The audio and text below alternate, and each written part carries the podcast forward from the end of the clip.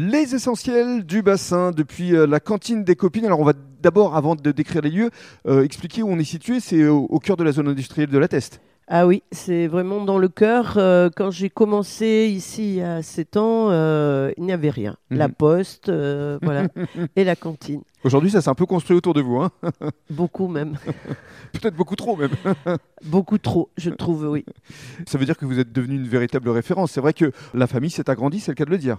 Ah oui, tout à fait, mais euh, je, je serai reconnaissante à vie à ces clients du bar des copines qui m'ont permis d'être aujourd'hui ce qu'est la cantine, parce que sans eux, euh, sans les rendez-vous du samedi soir où on dansait euh, euh, jusqu'à 2 heures, euh, je n'existerais pas. D'ailleurs, ce nom, euh, le bar des copines ou la cantine des copines, c'est pourquoi? Parce que je suis une révoltée et qu'on trouve toujours le bar des copains, les copains d'abord. euh, Copain comme cochon, copain le, comme le- cochon. le voisin, Arnaud, un peu spécial Voilà. dédicace.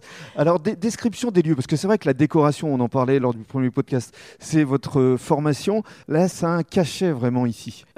Oui, je voulais d'abord que les gens se sentent comme à la maison. Donc, euh, comme à la maison, on a euh, un peu de tout, un peu. euh, c'est le reflet d'une vie.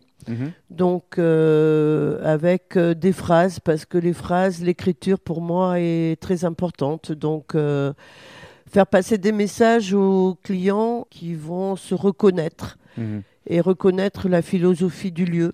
Le plaisir se ramasse, la joie se cueille, le bonheur se cultive. C'est magnifique. Et oui, parce que le bonheur, c'est en réalité, euh, c'est ce que tout le monde cherche.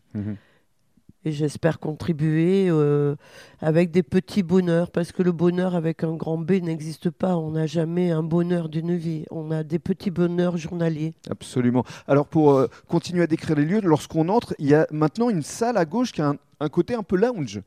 Ah oui, ça, d'abord c'était notre salle de théâtre. Au départ, parce oui. que quand même il faut, faut le rappeler. Et puis euh, j'aimerais bien euh, justement s'il y a des auditeurs qui sont euh, prêts à remonter avec moi une troupe de théâtre, je suis preneuse.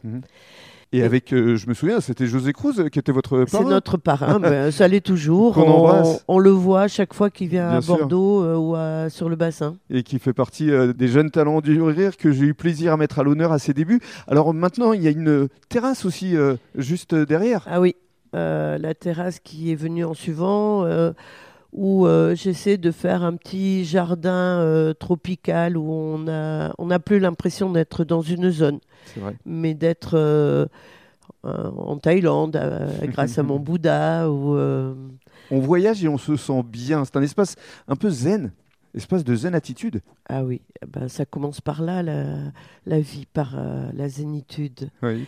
Plus on est zen et, et plus on, on est réceptif au bonheur. Et enfin, pour euh, conclure, euh, c'est de l'actualité d'aujourd'hui, l'inauguration, le premier étage avec Betsabé Aubin.